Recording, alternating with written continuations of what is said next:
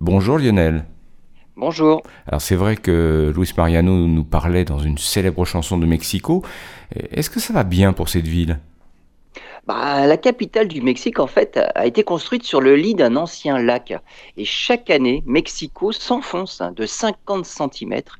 Et d'après les estimations, elle pourrait descendre encore de 30 mètres, avec à la clé d'innombrables fissures dans les bâtiments et la contamination des nappes d'eau souterraines.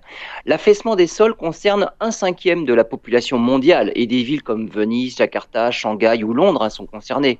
Mais la situation de Mexico est particulièrement grave.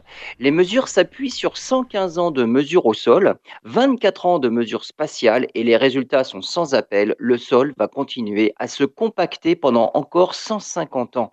Mais Mexico n'est pas au bord de la mer, hein, mais à 2200 mètres d'altitude, à la place de la ville aztèque de Tenochtitlan. Avec l'arrivée des Espagnols en 1520, les drainages de l'ancien lac, le Texcoco, avaient pour but de contrôler les inondations. Maintenant, 70% de l'eau potable provient de l'extraction d'eau souterraine jusqu'à 3000 mètres de profondeur par pas moins de 1500 puits. Sur les 70 dernières années, 70 kilomètres cubes d'eau ont été pompés. La nappe souterraine a baissé de plus de 100 mètres et les argiles se compactent progressivement. Les mesures montrent qu'on en est seulement à 17% de compactage. Et pour arriver à 100% de compactage, eh ben, ça prendra 150 ans.